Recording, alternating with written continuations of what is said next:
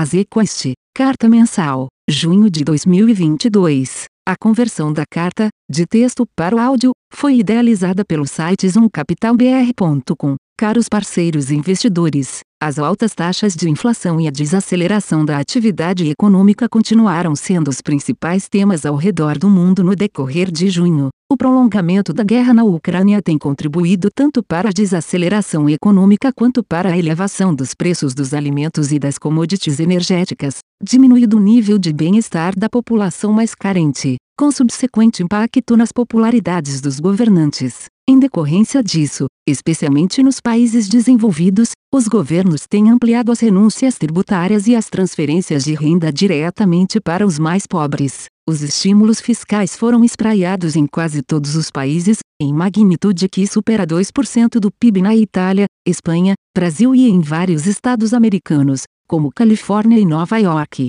Com isso, a maior resiliência da inflação global em virtude da maior duração da guerra na Ucrânia e dos consequentes estímulos fiscais para arrefecer o impacto da inflação. Nesse cenário de inflação persistente e com risco de perder controle sobre as expectativas, o FED, Banco Central Norte-Americano, surpreendeu o mercado ao acelerar o ritmo de aumento na taxa de juros, elevando-a em 75 bps, em decorrência da inflação ao consumidor de maio mais alta que a esperada, dos números prévios de expectativas de inflação da Universidade de Michigan que posteriormente se mostraram mais benignos, e da revisão trimestral das projeções de inflação e atividade do FED. Em particular, essa revisão permitiu observar um cenário de 1,7% de crescimento do PIB no Brasil tanto em 2022 quanto em 2023, abaixo do esperado pelo mercado, concomitante ao aumento expressivo de juros, 3,4% em 2022 e 3,8% em 2023.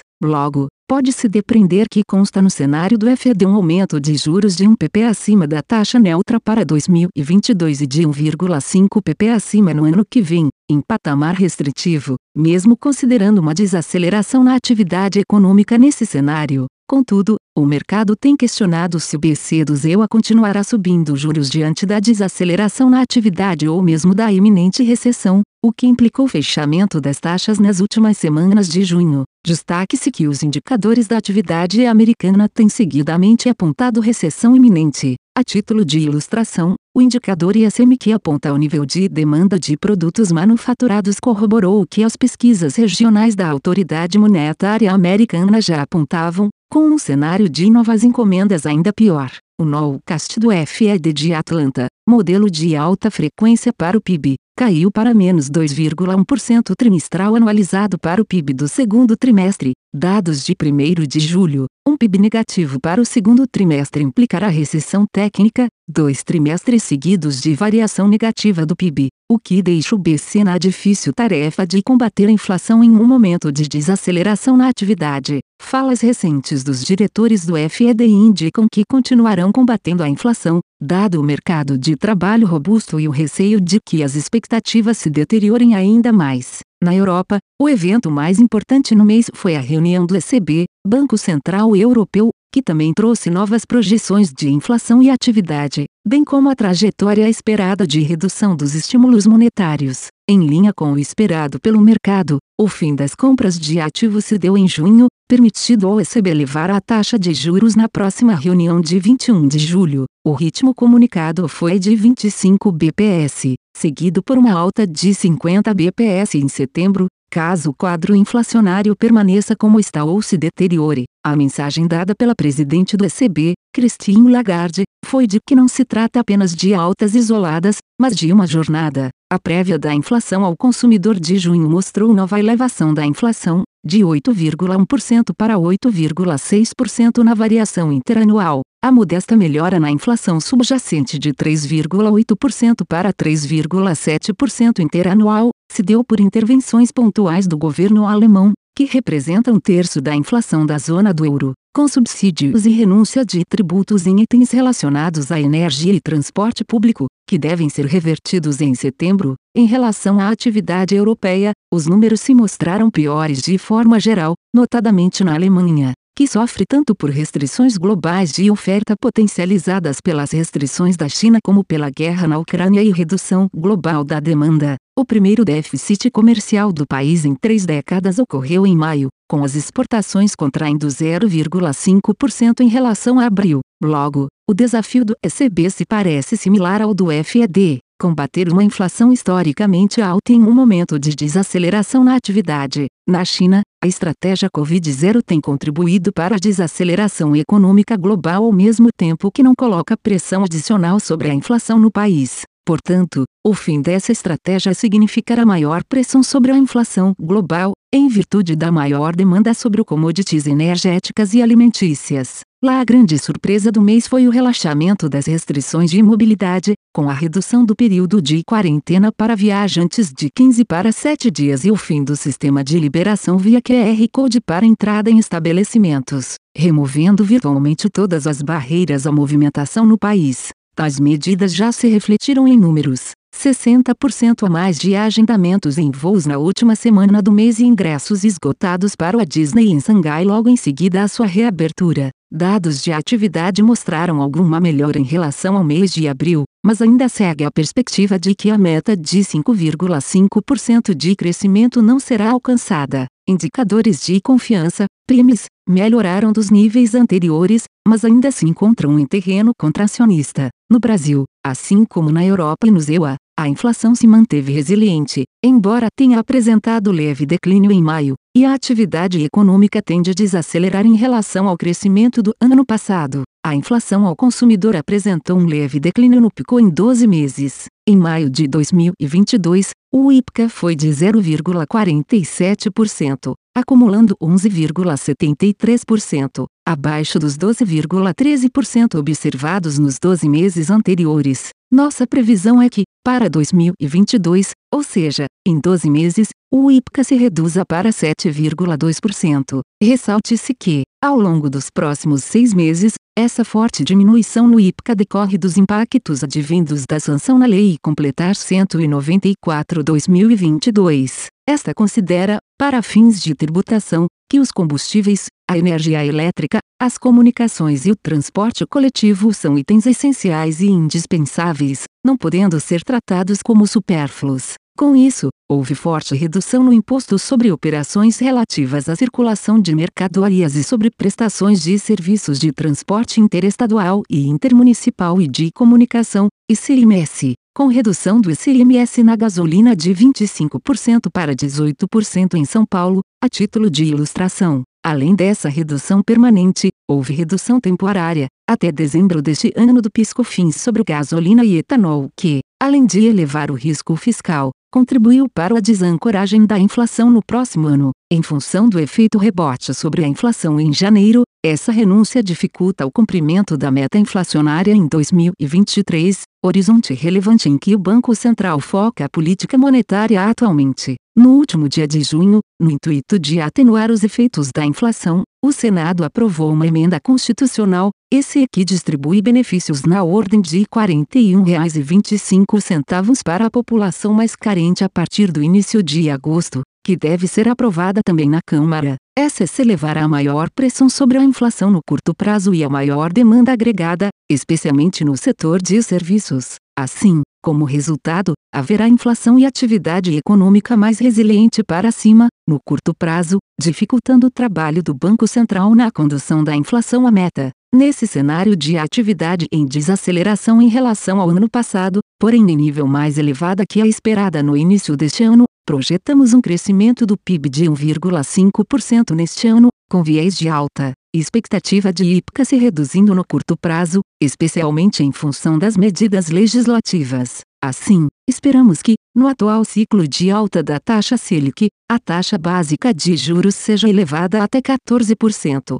com um aumento de 0,5 pp na próxima reunião do Copom em agosto e 0,25 pp em setembro, Contudo, esperamos que a autoridade monetária brasileira continue deixando a comunicação aberta em relação à decisão da reunião subsequente. A comunicação do BC e a coordenação dessa comunicação junto à efetividade das ações de política monetária e fiscal serão cruciais para mantermos ou alterarmos nosso cenário para o Selic, assim como estabelecermos nossa previsão de câmbio. No momento, esperamos um câmbio de real o cifrão 5,0 no final deste ano, dada a natural incerteza de ano eleitoral e também considerando o anúncio de política fiscal responsável e crível após as eleições. Estratégia macro. O mês de junho foi marcado pela contraposição de dois conjuntos antagônicos de dados, as altas taxas de inflação que seguem ao redor do mundo e os dados de atividade que mostram desaceleração e possível recessão iminente nos países desenvolvidos.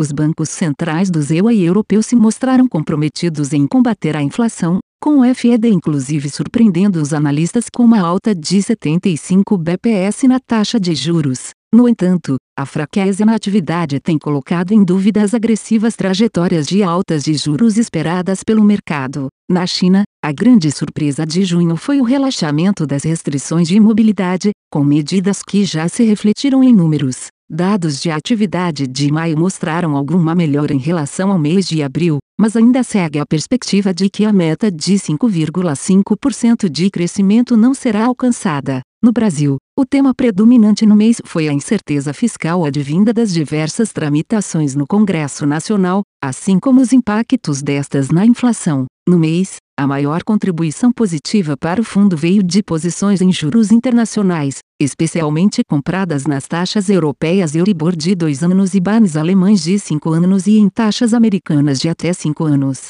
As posições em índices de ações internacionais também apresentaram contribuições relevantes, que consistem em compra de ações chinesas, índice MSC e China, contra venda de bolsas americanas S&P 500 e Nasdaq e europeias DAX. As posições em bolsa brasileira, através de exposição relativa comparada em ações contra o Ribovespa, mostraram resultado neutro no mês. Do lado negativo, tivemos o book de moedas, especialmente na posição comprada em real, e as posições em juros locais, principalmente em posições doadas na parte curta da curva nominal. Por fim, as posições em commodities que consistem em opções de compra de petróleo e operações táticas do book quantitativo, tiveram resultado levemente negativo no mês. Em junho continuamos a apresentar resultados relevantes em nossos fundos macro. O Azequest Multi fechou um mês com 1,44%, o Azequest Multi Max com resultado de 1,90% e o fundo Azequest Multi PWR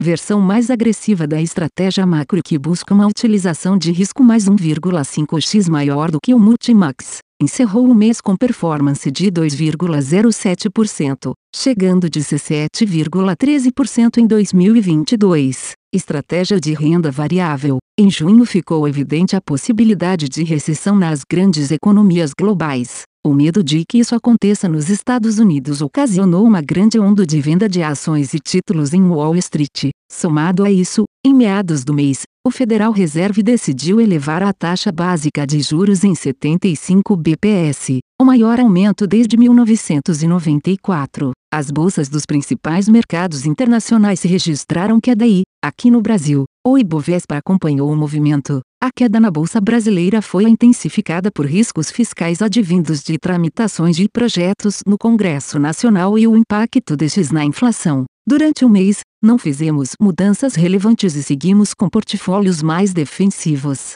O cenário macro inspira cautela, com bancos centrais ao redor do mundo aumentando juros e o risco de recessão crescendo, elevando a busca por ativos menos voláteis. No Brasil, mesmo com o risco fiscal e a eleição se aproximando, as projeções de PIB seguem sendo revisadas para cima. Nossas principais alocações estão nos setores elétrico e bancos, os quais são estrategicamente defensivos, e nos setores de commodities, que apresentam fundamentos para suporte de preço em função dos gargalos de ofertas globais. Vale ressaltar que o investidor que aloca em nossos fundos não está comprando Ibovespa, mas sim uma carteira de empresas que deverá superar o retorno dos índices de referência no longo prazo. Em junho, o Azequest Small MD Caps e o Azequest Top Long Biased encerraram o mês em queda, mas com 5 pp à frente de seus respectivos benchmarks, SMLL e IBXN, resultado das proteções em nossos portfólios. O Azequest Ações fechou o mês com retornos de menos 12,15% e o Azequest Total Return com menos 0,54%.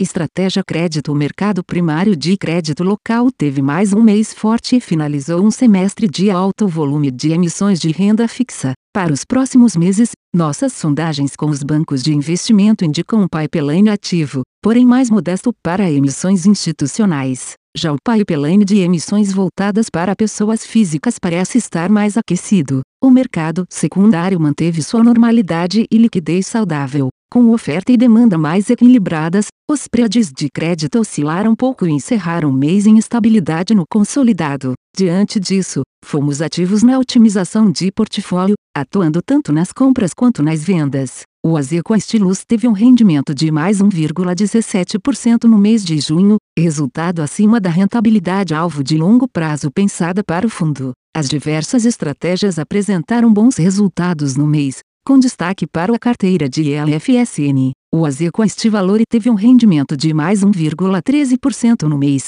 resultado acima da rentabilidade alvo de longo prazo pensada para o fundo. As diversas estratégias apresentaram bons resultados no mês, com destaque para a carteira de LFSN, o Azeco Altro teve um rendimento de mais 1,10% no mês de junho, resultado um pouco abaixo da rentabilidade alvo de longo prazo pensada para o fundo. No mercado local, as diversas estratégias apresentaram bons resultados no mês, com destaque para as carteiras de LFSN, FDC e Estratégia Yield. Já a parcela Officeore teve resultado negativo no mês, ainda que o resultado das posições de derivativos de crédito e juros tenha sido positivo. As preocupações com inflação e recessão levaram a mais aberturas dos preades de crédito dos bancos corporativos. O Azequest Supra teve um rendimento de mais 0,96% no mês de junho, resultado abaixo da rentabilidade alvo de longo prazo pensada para o fundo. Essa performance é explicada pelo resultado negativo da parcela Officeore,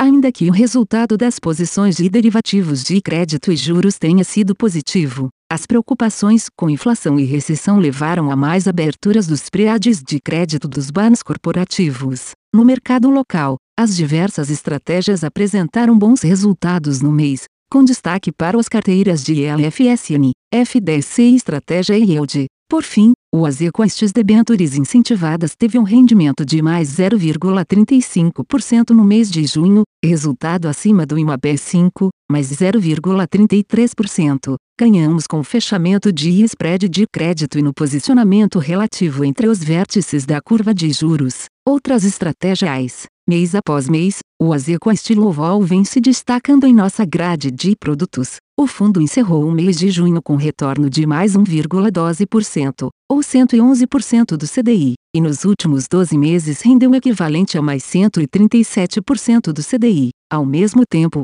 o fundo Azeco este termo rendeu 1,03% no mês 102% do CDI, acumulando o equivalente a 104% do CDI em 12 meses, mantendo sua rentabilidade alvo planejada. Fim. A conversão da carta, de texto para o áudio, foi idealizada pelo site zoomcapitalbr.com. Aviso legal. É recomendada a leitura cuidadosa do regulamento dos fundos pelo investidor antes de tomar a decisão de aplicar seus recursos. A rentabilidade passada não representa a garantia de rentabilidade futura. A rentabilidade, quando divulgada, não é líquido de impostos. Fundos de investimento não contam com garantia do administrador, do gestor, de qualquer mecanismo de seguro ou fundo garantidor de crédito, FGC. Para avaliação da performance de um fundo de investimento, é recomendável a análise de, no mínimo, 12 meses. A gestora não se responsabiliza por quaisquer decisões tomadas tendo como base os dados deste documento. As informações aqui contidas têm caráter meramente informativo e não constituem qualquer tipo de aconselhamento de investimentos ou oferta para aquisição de valores mobiliários. Os investimentos em fundos de investimento e demais valores mobiliários apresentam riscos para o investidor. Os fundos de ações com renda variável podem estar expostos a significativa concentração em ativos de poucos emissores, com os riscos daí decorrentes.